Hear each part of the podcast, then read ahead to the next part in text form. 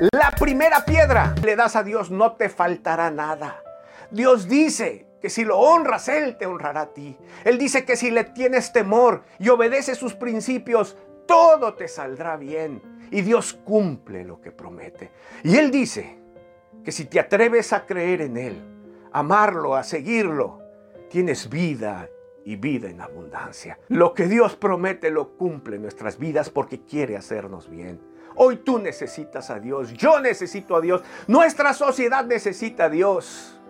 La gente que miente necesita a Dios, porque solo Cristo salva. ¿Quieres hoy a Cristo? ¿Quieres recibir hoy su amor, sus promesas y la vida que Él ofrece? Te invito hoy. Hagamos juntos una sencilla oración donde lo invites a tu vida, lo invites a que te cambie, lo invites a que te ayude a restaurar todas esas promesas. Que han dañado a muchas